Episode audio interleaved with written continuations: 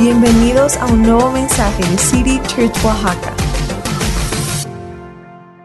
Cuando yo era niño, mi abuelo solía decir algo. Decía, Jeremy, un buen baño es como un cumpleaños. Te toca una vez al año, te guste o no. Y yo sé que es un chiste y yo espero para el bien de todos, nuestro nivel de higiene es un poco mejor que eso, nos bañamos muy seguidamente, pero eh, eh, la cosa es que muchas veces tenemos esa mentalidad en cuanto a la limpieza espiritual. Y de eso quiero hablar el día de hoy. Deja que Jesús te limpie.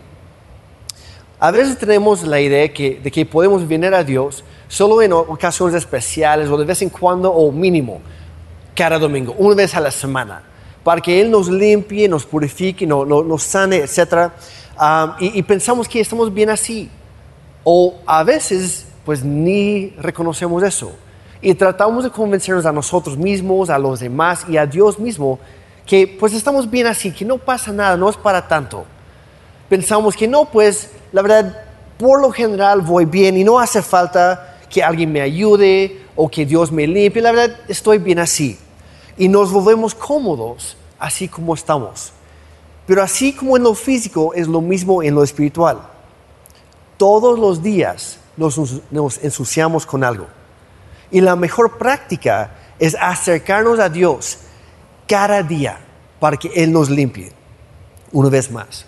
Y Jesucristo enseñó y mostró esto eh, durante la cena en su última noche antes de morir en la cruz, dando su vida en el rescate por ti y por mí. Y en esa noche, cenando con sus discípulos, después de la cena hizo algo un poco raro. De repente los demás estaban comiendo todavía y él se levanta, agarra una toalla y, busca un recipiente con agua y se agacha y empieza a lavarles los pies a todos sus discípulos. Y voy a, poner un poco de contexto aquí. La razón que hizo esto es que por lo general en ese entonces usaban sandalias o de plano andaban descalzos. Entonces, tan solo de, aquí para allá, este, uno se ensuciaba, o sea, en, la calle, porque pues todo el polvo o la suciedad o excremento, lo que hubiera en el campo o en la calle, pues de repente se les pegaba a los pies.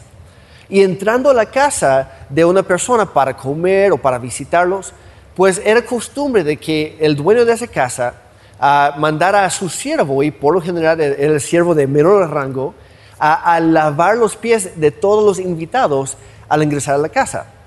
Y la razón era esta, porque ellos no tenían por lo general mesas y sillas como usamos tú y yo al, momento de comer.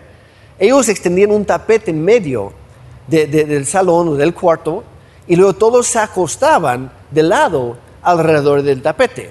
Entonces los pies de uno estaban muy cerca de la cabeza del que seguía. Entonces, obviamente, si nadie se lavaba los pies antes de comer, pues eh, el, el apestazón, o sea, el, los olores horribles de los pies de este, pues digamos que se infiltraban a, tu comida mientras estabas comiendo. Y era algo bastante desagradable. Y es por eso que Jesús, como no había sirviente en ese momento y nadie más se, tomó la iniciativa para hacerlo, él mismo se levantó para lavarle los pies a todos los demás para que todos pudieran disfrutar su tiempo con Él en su última noche juntos. Y ahora hay muchísimas cosas que podemos aprender de, esto, pero quiero enfocarme específicamente en lo que dice en, el, en Juan capítulo 13, pero viendo a partir del versículo 6. Dice que cuando Jesús se acercó a Simón Pedro, este le dijo, Señor, ¿tú me vas a lavar los pies a mí? Jesús contestó, ahora no entiendes lo que hago, pero algún día sí lo entenderás. No, protestó, Pedro, perdón, jamás me lavarás los pies. Pero fíjate lo que Jesús le responde, y esto es clave. Dice, si no te lavo, respondió Jesús, no vas a pertenecerme. En otras versiones dice, no podrás ser de los míos. O en otras todavía dice, no tendrás parte conmigo. E, el hecho de que Jesús nos lava, nos limpia, es primordial para, que nosotros seamos de los suyos, para que nosotros le pertenezcamos. Y cuando Pedro entendió eso, la, razón detrás de, entonces gritó, Entonces lávame, entonces también lávame las manos y la cabeza, Señor, no solo los pies. Dice que exclamó. Y Jesús respondió en el versículo 10, dice, una persona que se ha bañado bien no necesita lavarse más que los pies para estar completamente limpia. Y ustedes, discípulos, están limpios, aunque no todos. Y obviamente lo de no todos se refería a Judas Iscariote, el que lo iba a traicionar, etc. Y hay varias cosas que podemos sacar de aquí. Pero lo que quiero hacer hoy es viendo algunos otros ejemplos también de momentos que Jesús alaba o limpia a algunas personas y las actitudes de esas personas y lo que podemos aprender de ellas. Primero estamos hablando de Pedro. Y su primera reacción fue, no, ¿cómo crees Jesús? A mí no, tú a mí no. Y le, saltó el orgullo, voy a decirlo así. Dice, ¿cómo crees que tú, siendo Dios, siendo hijo de Dios, siendo mi maestro, mi amo, mi Señor, cómo voy a permitir que tú me laves a mí? Debería ser al revés. Y estaba básicamente diciendo, bajo ninguna manera voy a permitir que lo, que lo hagas. Y Jesús dijo, no, no, no, no, no estás entendiendo, si no te lavo, no te puedo salvar. Si no te lavo, no puedes ser de los míos. Si no te limpio, entonces tú me estás rechazando a mí. Y Pedro al principio, por su orgullo, quiere fingir que todo estaba bien, como tú y yo hacemos muchas veces, que no nos acercamos a Dios pensando, no, pues yo solito puedo. Pensamos, no, es que no es para tanto. Pensamos, no, pues mira, en City Church dicen que todos tenemos asuntos pendientes, pero es para los demás. Yo, yo no. La verdad es una mentira. Todos tenemos asuntos pendientes. Si dijera por ahí, el que dice que no, ese es su asunto pendiente. Y Pedro dice, no, no, no, yo estoy bien así. Obviamente Jesús estaba a su lado diciendo, no, no estás bien así. Yo toda la noche vengo oliendo tus pies apestosos. No estás bien, hay que cambiar algo. Pero muchas veces caímos en lo mismo tuyo. Y tratamos de esconder nuestras luchas, nuestras heridas o nuestra necesidad de una limpieza. Dios te quiere limpiar. Y luego de ahí cambia Pedro. Primero dice que no, y luego dice, no, pues entonces lávamelo todo, de cabeza a pies, paquete completo, ¿no? Y, Jesús dice, ¿sabes qué? En tu caso, Pedro, no hace falta. Como ya te he lavado el corazón, solo hace falta, digamos, mantenimiento. Solo hace falta una limpieza superficial. Hace falta remover esa suciedad que se te ha pegado ese polvo que traes por ahí, esas manchas, hay que quitarlas antes de que se te impregnen más. Y lo mismo quiere hacer Dios contigo el día de hoy. Pero vamos a ver algunos otros ejemplos y ahí te regresamos a esto. En Marcos capítulo 1, versículos 40 al 42, encontramos un leproso, que en ese entonces la lepra no tenía cura y, los leprosos eran marginados porque pues como no había cura y era muy contagioso, entonces preferían simplemente sacarlos, alejarlos de su familia, de toda la ciudad y tenían que vivir en las afueras o en las cuevas, etc. Y era una vida muy ah, de, de mucha soledad. Y él sí tuvo fe y se acercó a Jesús, dice en versículo 40, dice, un hombre que tenía lepra se le acercó, o sea, sí tenía fe. Dice, si alguien me puede ayudar, es Dios, es, Jesucristo. Dice, y de rodillas le suplicó, si quieres, Señor, puedes limpiarme. Y encontramos el mismo relato en Mateo capítulo 8 y en Lucas capítulo 5. Yo te invito a comparar los tres. Vas a encontrar algo muy interesante. Dice 41, movido a compasión, como muchas veces encontramos a Jesús, que la, la compasión le movía a él. Dice que Jesús extendió la mano y tocó al hombre. Ese, es clave ahí. Tocó al leproso. Nadie le tocaba. Hacía años que alguien le, tocaba, pero Jesús sí lo hizo. Y le dijo, sí quiero, que era limpio. Y al instante se le quitó la lepra y quedó sano. Este hombre se acercó a Jesús y dijo, si quieres, puedes limpiarme. Y ahora quiero aclarar aquí, ese hombre tenía mucha fe, nunca dudó del poder de Dios. pero sí dudó de su bondad. ¿Cuántas veces no hacemos lo mismo? Sabemos que Dios puede hacer algo, pero a veces dudamos de que quiera cuando se trata de nosotros. De repente escuchamos que Dios hace algo increíble en la vida de un familiar, un amigo, o el pastor cuenta alguna historia de su vida, es como, no hombre, eso sería increíble, lástima que pues Dios nunca haría eso para mí. O leemos en la Biblia encontramos una historia, es, no, es, ese es eso me, vuela el cerebro. la verdad, yo quisiera experimentar eso algún día. Lástima que Dios nunca haría eso por mí. Hasta cantamos canciones en la alabanza y todo lo demás. A, lo mejor tu canción favorita habla en algún, en algún momento de la bondad de Dios. Pero cuando, cuando se trata de ti, piensas, a lo mejor Dios no está interesado. Y la, barrera para este hombre, para Pedro fue el orgullo, para este hombre era la duda. Posiblemente hay alguien que me está escuchando de hoy que es lo tuyo también.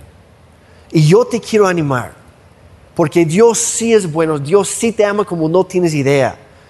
Dios sí quiere limpiarte, sí quiere sanarte, sí quiere ayudarte, quiere mostrarte su bondad todos los días.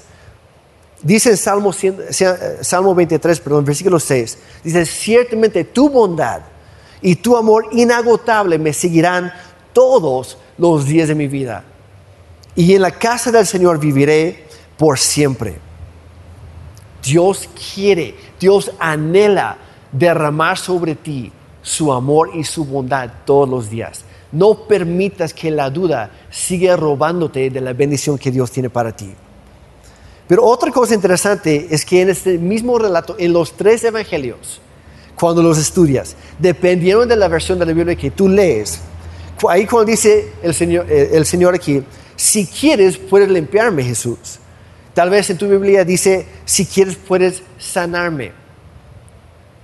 De hecho, e, esas dos palabras, limpiarnos y sanarnos, son casi intercambiables e, e, en los evangelios. Y yo encuentro esto, cuando, cuando, me cayó el 20 de esto, la verdad, algo en mi ser saltó. Porque muchas veces cuando Dios te quiere limpiar, es porque también quiere traer sanidad. Y si no permitimos, igual como Pedro, que Dios venga para limpiarnos, sin darnos cuenta, estamos rechazando también su sanidad en nuestro ser, en nuestro corazón. Porque la limpieza apenas es el inicio. Dios tiene algo mucho más grande en mente. Es un proceso, pero ambas cosas van de la mano. Así que yo te animo, deja que Dios te limpie. Deja que Él te sane en esas áreas que a lo has mantenido ocultas durante mucho tiempo, fingiendo que todo está bien. O cuando alguien te pregunta, ¿cómo estás? Bien, gracias a Dios. Típica respuesta de cristianos, ¿no? Y muchas veces no permitimos que los demás o que Dios mismo nos vean vulnerables. Pero todos traemos algo. Otro ejemplo de esto encontramos en Juan capítulo 5 a un enfermo eh, eh, en, Bethesda. Y, el contexto aquí es que había, ah, había un estanque, había, digamos, una alberca de, agua. Y de vez en cuando de repente un ángel bajaba y, movía las aguas. Y sucedía que la primera persona que se metía al agua después de que el ángel la, moviera, quedaba sana, quedaba limpia de lo que fuera. Y era milagro tras milagro. Entonces, obviamente, con el paso del tiempo, un buen de personas empezaron a quedarse ahí casi viviendo alrededor, esperando la siguiente vez que las aguas se movían. Entonces encontramos que Jesús va a ese lugar Dice el versículo 5, estaba ahí un hombre que hacía 38 años que estaba enfermo. Imagínate, 38 años esperando tu milagro. Dice, cuando Jesús lo vio acostado ahí y supo que ya llevaba mucho tiempo en aquella condición, le dijo, ¿quieres ser sano? ¿Quieres ser sano? Eh, en, el, ejemplo anterior fue eh, eh, este hombre, este otro hombre, el leproso, que dijo, yo quiero, pero ¿tú quieres, Señor? Y en este ejemplo, Jesús es quien inicia la conversación y dice, oye, te veo así. ¿Quieres ser sano? ¿Quieres que haga un favor por ti? ¿Quieres que haga un milagro por ti? Pero fíjate cómo responde este Señor. Dice, versículo 7, el enfermo le respondió, Señor, no tengo a nadie que me meta en el estanque cuando el agua es agitada. Y mientras yo llego, otro baja antes que yo y me gana. No sé si captaste ahí. Dios mismo le está preguntando, oye, ¿quieres que haga, un milagro por ti? Y en lugar de contestar nada más sí o no, este hombre empieza a poner excusas del por qué él no puede hacerlo. No captó, no escuchó. Dios le dijo, ¿quieres que yo lo haga por ti? Y el otro, no, es que yo no puedo. Y mira, ¿cuántas veces no hacemos lo mismo? Que vemos alguna una promesa en la palabra de Dios, escuchamos algo y en lugar de movernos en fe, en lugar de responder, sí Señor, yo quiero, yo necesito un toque tuyo, empezamos a poner excusas. No es que para otros sí, pero mire, en mi caso no aplica. Es que yo quisiera, pero no puedo. Es que veo que otros confían en Dios, pero yo no puedo. Mira, te lo voy a poner así y, por favor no te me ofendas, pero la verdad la neta es esta. Muchas veces nuestras excusas hacen que las promesas de Dios no se cumplan en nuestra vida. No porque Dios cambie o porque Dios mienta o porque sus promesas no se apliquen a nosotros, sino porque le creemos más a nuestras excusas que a Dios. Y Dios no puede obrar donde no hay fe. Obviamente fe en Él. A veces tenemos más fe en nuestras excusas, tenemos más fe en nuestras dudas, tenemos más fe en nuestro orgullo en lugar de tener fe en Dios. Y esto es clave. Si tú puedes captar esto hoy, las cosas para ti pueden cambiar totalmente. Dios nunca cambia, nunca miente, no puede hacerlo. Si Él ha prometido algo en su palabra, a veces hay una cláusula así, a veces hay algo que nosotros tenemos que hacer no para merecer esa promesa, porque nunca podemos merecerlo, pero sí para movernos en fe y en obediencia y alinearnos con la palabra de Dios para que Él pueda obrar a favor nuestro. Pero el punto es este, no se trata de lo que tú y yo podamos hacer, se trata de lo que Dios puede y quiere hacer en y a través de tú y yo. ¿Qué es lo que Dios quiere hacer? en nosotros. Y un ejemplo más. El hijo pródigo. Posiblemente has escuchado esta historia, tal vez no lo voy a resumir rápidamente, no vamos a tomar el tiempo para leerlo todo, pero tú puedes hacerlo con calma en Lucas capítulo 15, perdón. Lucas 15. Y lo que sucede es que había un, papá, tenía dos hijos, y el menor algún día se, le dice, básicamente estoy parafraseando, obviamente dice, papá, ya me cansé de para, para que te mueras, o sea, me cansé de esperar. Quiero mi herencia. En lugar de esperar hasta que te mueres, ya lo repartes o, en el momento que tú quieras, de una vez. Quiero mi, mi micha de la herencia de una vez. Lo que me corresponde a mí. Obviamente le quebrantó el corazón del papá, pero dijo, está bien, te lo doy. El hijo menor sale unos días después, malgasta todo en prostitutas, en malos amigos, en alcohol, en todo lo que fuera en las, parrandas, las pachangas y lo que tú quieras. Y termina desperdiciando todo por completo. Y luego, cuando quedó en bancarrota, de, repente en un país lejano donde ya se encontraba, hubo una hambruna. Pasó un tiempo de muchísimo hambre y se le acabó el dinero al mismo tiempo. Y con tal de seguir vivo, con tal de alimentarse de alguna manera, termina trabajando para un señor que tiene unos cerdos. Y de tanta hambre que tenía, dice la Biblia, que, que él anhelaba comer de las sobras que dejaban los cerdos, pero ellos no le daban chance. Se imagínate, andaba mal este cuate. Pero de repente, por fin, le cae el, 20 y dice, o dice a sí mismo, uh, dice Lucas que, que, que le cayó el 20, dice que volvió en sí. Y dice, estaba mejor en la casa con mi papá. Así que emprendió el largo viaje de regreso y todo el tiempo formulando su plan de, no, pues como ya obviamente no, nunca me va a amar como hijo otra vez, entonces voy a regresar en plan de jornalero, como empleado, como esclavo. Y así pues por lo menos no es mi estatus como antes, pero por lo menos voy a comer bien. Y así regresó a casa. Lo que no sabía es que de lejos su papá todos los días salía al camino para buscarlo, para esperarlo con los brazos abiertos. Y dice que ese día cuando su papá lo vio, corrió hacia él, no para regañarlo, no para, no para echárselo en cara de sus errores, de sus pecados, sino para abrazarlo. Pero quiero retroceder un poquito, porque lo, que quiero que vean es que el hijo pródigo, de hecho, pasó todas las etapas que, que ya mencionamos. Pasó por la etapa del orgullo, como Pedro. Él quería ser egoísta, quería vivir a su manera, no quería tomar en cuenta lo que Dios quería para él o la manera de Dios de, trabajar en su vida. Que por cierto, en este ejemplo, en esta historia que Jesús contó en Lucas 15, el Padre representa a Dios mismo. Y no quería este hijo que nadie le ayudara. Luego cuando se vio en aprietos, pues en lugar de volver a casa, luego, luego, hacia Dios, intentó arreglárselas él solo, igual como el hombre en Bethesda. Y empezó a tratar a su manera de, ya ver qué puedo hacer yo. Y como no funcionó, pues las excusas venían después. Y terminó peor, más roto por dentro, más sucio, más vacío, más solo. Iba de mal en peor hasta que tocó fondo. Y estando literalmente en el, lodo, en el estiércol de los cerdos, por más que quería volver a casa, dudó de la bondad de Dios, de su Padre.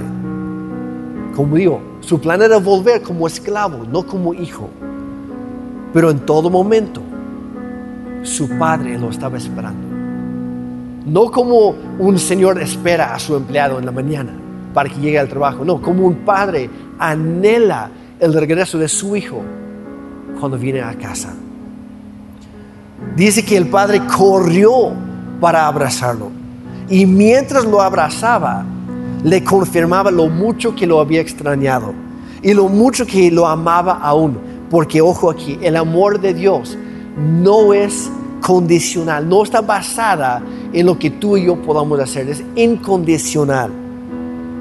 No hay nada que puedas hacer para que Dios te ame más, pero tampoco hay algo que puedes hacer para que Dios te ame menos. Él te ama porque Él es Dios y tú eres su hijo o su hija.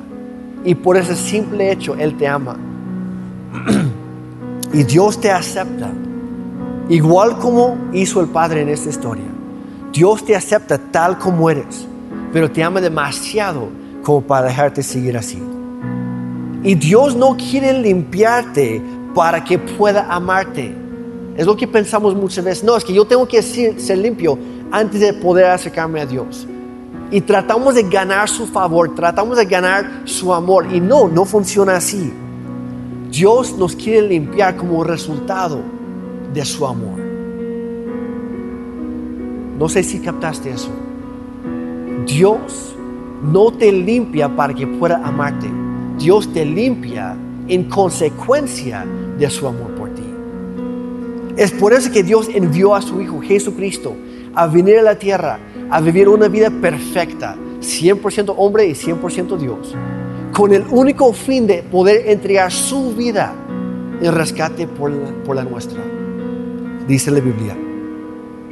Pero ojo, Dios hizo eso por ti mucho antes que tú nacieras mucho antes que pudieras cometer ese primer pecado, mucho antes que pudieras ensuciarte por primera o por centésima vez. Dios nunca ha dejado de amarte porque cuando Él te ve a ti, te ve a través del sacrificio de Cristo en la cruz. Dios te ama como no tienes idea. Y la historia del hijo pródigo no termina con el abrazo.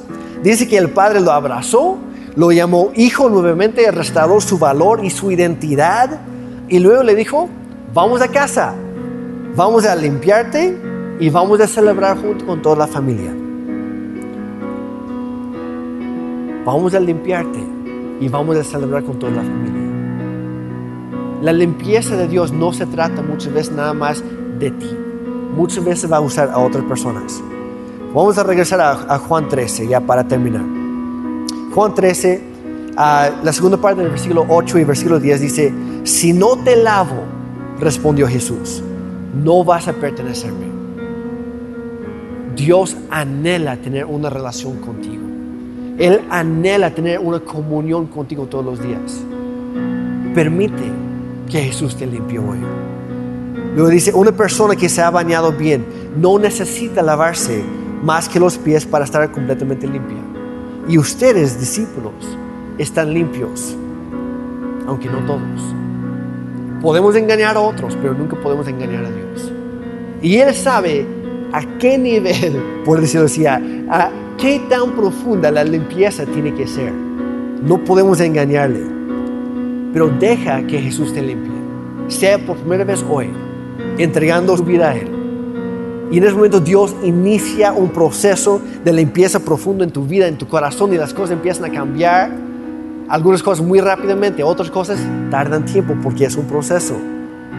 O tal vez Dios ya comenzó ese proceso en ti. Pero hace falta un lavado, vamos a llamarlo más superficial. Porque a fin de cuentas, como dije al principio, todos los días se nos pega la suciedad, se nos pega el polvo. Hay, cosas que si no, las, si no las lavamos luego, luego, empiezan a mancharnos por dentro. Forman manchas, forman heridas en nuestro corazón o en nuestro ser, en nuestro carácter. Deja que Dios te limpie todos los días. Él puede hacerlo y también quiere hacerlo. ¿Cómo lo hace? Pues en Efesios 5 dice que Dios nos lava mediante su palabra. Así que todos los días estudia la Biblia, estudia la palabra de Dios. También dice la Biblia que, que Dios nos limpia a través de la sangre de Cristo, que fue ofrecida por nosotros para presentarnos puros y justos delante de Dios Padre.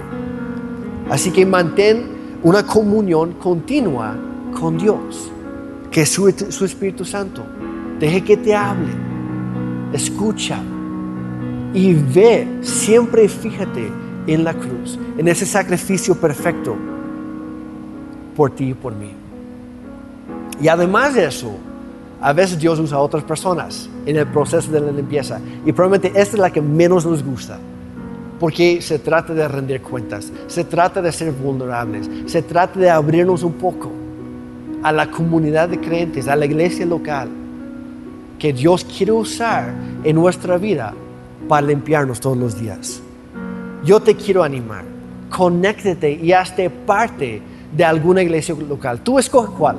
Mira, si ya tienes una perfecta, si, si no y andas buscando, considera City Church. No somos perfectos, pero te, damos la, la, bienvenida con los brazos abiertos. Queremos crecer contigo y queremos conocerte, porque no, no podemos crecer juntos si no nos conocemos. Así que por favor, pon en el chat o escríbenos un mensaje en redes o en la página. Queremos conocerte, queremos seguir, queremos crecer juntos en este caminar con Dios todos los días. Pero no se puede ser solo. Todos necesitamos una limpieza vamos a orar. Yo te animo a que tú te pongas a cuentas con Dios. Que, que, tú abra, que tú abras tu corazón a Él. Él ya lo sabe, pero quiere escucharte a ti. Padre Santo, gracias porque tú eres bueno. Gracias Señor porque tú ofreciste tu Hijo, su vida a cambio de la nuestra. Y es a través de su sacrificio que hoy podemos acercarnos a ti en fe en humildad, reconociendo, Señor, que necesitamos ayuda. Necesitamos, Señor, que tú nos limpies, que nos purifiques nuevamente. Y yo te pido en el nombre de Jesús que tú empieces a través de tu Espíritu Santo, Señor, a, mover en corazones que están escuchando el día de hoy, escuchándote a ti, Señor, diciéndoles, ven, permite que te lave, permite que te sane, ven a mí, que yo quiero ayudar. Yo quiero ser una parte de tu vida. Y Señor, si hay alguien aquí escuchando que, que a lo mejor nunca ha experimentado esto, Dios que pueda repetir esa oración conmigo. Jesucristo, yo soy un pecador y yo necesito que tú me limpies. Yo reconozco que, que tú viniste a la, a la tierra a, a ofrecer tu vida por la mía en la cruz. Pero no te quedaste ahí clavado, sino que al tercer día volviste a la vida, resucitaste de la tumba y a través de tu crucifixión y tu resurrección, hoy me ofreces a mí también vida eterna para vivir siempre contigo, a tu lado, en el cielo. Dios, yo hoy recibo tu regalo de salvación. Yo hoy recibo tu perdón. Yo hoy recibo esa limpieza. Padre, perdona todas mis ofensas, todos mis pecados, todos mis errores. Y a lo mejor no vale mucho, pero yo te ofrezco mi vida a cambio. Te pido, Señor, que tú seas el Señor de mi vida. Te pido que tú seas mi guía en todo momento.